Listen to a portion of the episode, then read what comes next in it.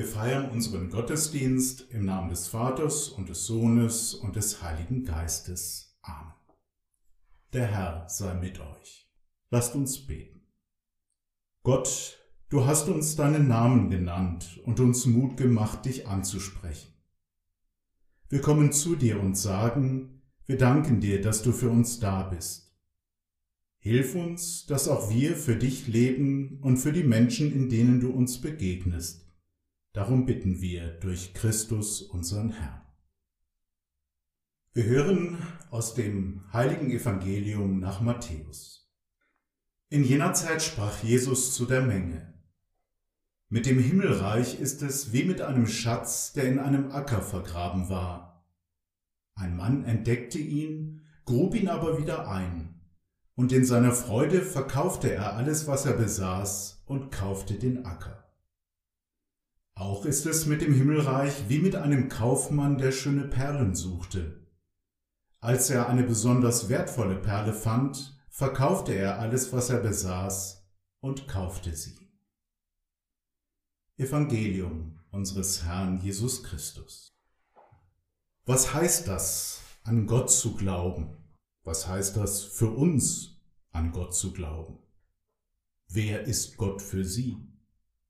Würden wir einander diese Fragen stellen, dann würden wir zunächst einmal wohl feststellen, dass es gar nicht so einfach ist, eine Antwort darauf zu geben, Worte dafür zu finden, wer Gott für uns ist.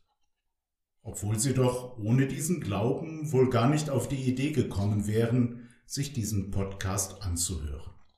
Vermutlich wäre das Sprechen über den Glauben auch deswegen schwer, weil er etwas sehr Intimes ist weil er zu meinen ganz persönlichen Überzeugungen gehört, von denen ich nur in einem geschützten Raum reden kann. Ganz zu schweigen von der Scham, die es vielen schwer macht, öffentlich zu bekennen, dass sie Mitglied einer Kirche sind, womöglich sogar der katholischen. Und schließlich, wenn wir uns dann doch trauen, würden wir feststellen, dass wir unseren eigenen Glauben auf sehr unterschiedliche Weise beschreiben. So persönlich der Glaube ist, so individuell verschieden ist er auch. Für manche ist er eine Ahnung, ein Gefühl, die Überzeugung, dass in dieser Welt eine geheimnisvolle Ordnung wirkt, dass wir in der Tiefe unseres Lebens von etwas, von jemandem gehalten sind. Manche würden von einem Geheimnis sprechen, dem sie in einem besonderen Ereignis ihres Lebens nahegekommen sind, etwa bei der Geburt eines Kindes oder im Sterben eines Angehörigen in der Begegnung mit jemandem, der ihnen viel bedeutet. Für andere ist er jemand, zu dem ich du sagen kann, der vielleicht schon lange zu meinem Leben gehört, auch wenn ich ihn nie ganz fassen kann. Die einen würden mit ihrem Herzen sprechen, die anderen mehr mit dem Verstand. Vielleicht würden wir alle am Ende von unserer Sehnsucht reden, der Sehnsucht nach etwas, woran ich mich festmachen kann, der Sehnsucht nach mehr Leben im Leben, nach Tiefe, nach Heilung und Heil, von der Hoffnung, dass es mit uns Menschen und unserer Welt ein gutes Ende nimmt, von einer Sehnsucht, von der die Dichterin Nelly Sachs sagt, dass sie der Anfang von allem ist. Vielleicht würden wir dabei erleben, dass es im Glauben weniger darum geht, Lehrsätze über Gott zu formulieren, als vielmehr Geschichten zu erzählen, Geschichten aus unserem eigenen Leben und dem anderer Menschen. Geschichten von Wegen, die Generationen vor uns gegangen sind und die wir selbst weitergehen. Denn wir alle sind ja selbst eine Geschichte Gottes. Auch in dem Evangelium, das wir gerade gehört haben, hören wir Geschichten vom Glauben. Zwar steht das so nicht im Text, Schließlich ist da vom Himmelreich die Rede, nicht vom Glauben. Aber das Himmelreich oder Reich Gottes ist für Jesus nichts, was erst noch kommt, irgendwann am Ende der Tage oder nach dem Tod eines Menschen. Das Reich Gottes, so sagt er, ist jetzt schon mitten unter euch. In der ersten Geschichte vergleicht Jesus das Himmelreich dann auch mit einem Schatz, den jemand in einem Acker findet. Ausgerechnet nicht im Tempel oder in einer Kathedrale, sondern in einem banalen, schmutzigen Acker, vermutlich bei der alltäglichen Feldarbeit. Für mich steht dieser Acker deshalb für das Territorium, auf dem sich unser Leben tagtäglich abspielt. Der Acker steht für das Leben selbst. Glaube braucht keine spektakulären Ereignisse, davon lebt er nicht. Er zeigt sich im ganz normalen Leben, in der Banalität eines Alltags, der manchmal so unaufgeräumt und schmutzig ist wie ein Acker. Papst Franziskus hat das einmal zum Anlass genommen, die Christen zu kritisieren, die allzu sauber sind und die reine Lehre für sich reklamieren. Das alles hat keinen Wert, so sagt er, wenn wir nicht bereit sind, uns auch mal die Hände schmutzig zu machen, um anderen zu helfen. Die beiden Menschen aus dem Evangelium reagieren auf ihren Fund mit Freude. In seiner Freude verkaufte er alles, was er besaß, und kaufte den Acker, heißt es von dem ersten Mann.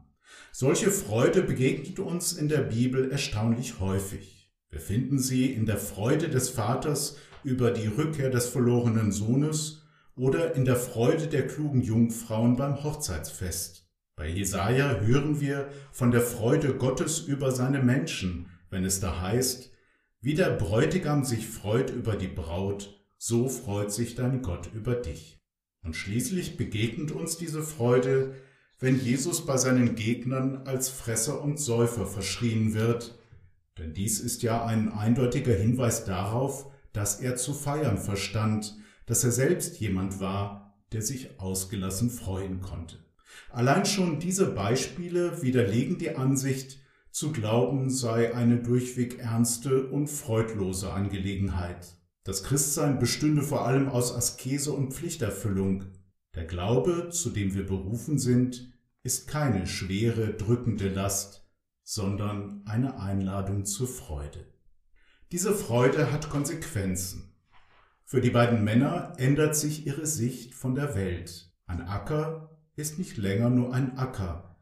Eine Perle ist jetzt mehr als nur ein Schmuckstück. Wer offen ist für das Geheimnis, für das Lied in allen Dingen, für den Schatz im Acker und die Perle, für die Freude und das Leid, der sieht anders auf die Welt und die Menschen, die darin leben. Und dann stellt sich noch die Frage, warum Jesus im Evangelium nicht eine, sondern zwei Geschichten vom Finden erzählt. Vielleicht will er damit zeigen, dass es im Glauben unterschiedliche Wege gibt. So ist es ja auch bei uns. Jede und jeder von uns geht einen eigenen Glaubensweg. Und das muss so sein, weil Glaube Beziehung ist und Beziehungen sind immer individuell und verschieden, so unterschiedlich wie unsere Beziehungen zu anderen Menschen. Und doch ist eine Beziehung zu Gott nicht nur etwas Privates. Wenn Menschen von ihrem Gott sprechen, dann habe ich deshalb immer dieses ungute Gefühl. Ein nur privater Gott, ein selbstgebastelter Gott, das wäre eine Witzfigur, man könnte sich ihn hin und wieder auf den Schoß setzen, mit ihm vielleicht ein wenig spielen, und dann könnte er zurück in den Schrank. Mein Gott kann nie nur mein Gott sein, er ist immer zugleich unser Gott. Deshalb braucht der Glaube immer auch die anderen. Wir müssen bereit sein, uns herausfordern zu lassen durch den Glauben der anderen, auch derjenigen, die uns ihren Glauben in der Bibel oder der christlichen Tradition überliefert haben. Christsein bedeutet, in diesen Raum des Bekenntnisses einzutauchen, sich in das alte große Haus des Glaubens zu stellen. Ein Haus, das ich nicht allein gebaut habe und das ich nicht allein bewohne. Ich brauche den Glauben der anderen, sonst verkümmert mein Bekenntnis zu einer reinen Privatangelegenheit. Ich muss nicht alles eins zu eins nachvollziehen können, was mir vorgelegt wird, aber ich soll mich herausfordern lassen.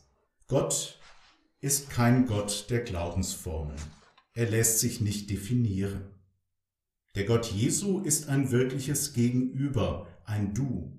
Das Entscheidende über ihn erfährt man nicht dadurch, dass man Sätze über ihn weiß, sondern dadurch, dass man ihm begegnet. Deshalb ist Glaube auch immer ein Weg ins Offene, zu glauben heißt immer auch, etwas von unserem Planen und Kontrollieren abzugeben. Jemand hat einmal sehr sinnreich gefragt, wie kann man Gott zum Lachen bringen? Und er antwortet, indem man ihm von den eigenen Plänen erzählt. Auch die beiden Männer im Evangelium konnten ihren wertvollen Fund ja nicht planen. Er ist ihnen zugefallen, ist ihnen geschenkt worden. So ist es wohl auch mit dem Glauben und mit Gott. Die französische Schriftstellerin Madeleine de Brel hat das einmal in einem sehr schönen Text beschrieben, mit dem ich schließen möchte. Sie schreibt, Geht in euren Tag hinaus ohne vorgefasste Ideen, ohne Plan von Gott, ohne Bescheidwissen über ihn, ohne Bibliothek. Geht so auf die Begegnung mit ihm zu. Brecht auf ohne Landkarte und wisst, dass Gott unterwegs zu finden ist und nicht erst am Ziel. Versucht nicht, ihn nach Originalrezepten zu finden, sondern lasst euch von ihm finden in der Armut eines banalen Lebens.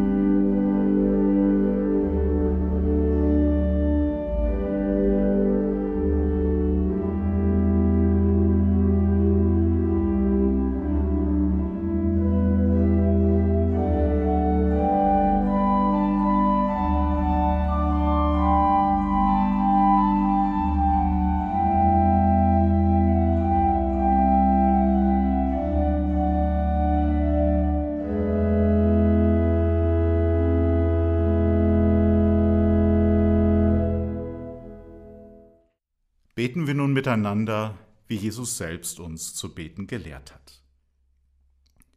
Vater unser im Himmel, geheiligt werde dein Name, dein Reich komme, dein Wille geschehe, wie im Himmel so auf Erden.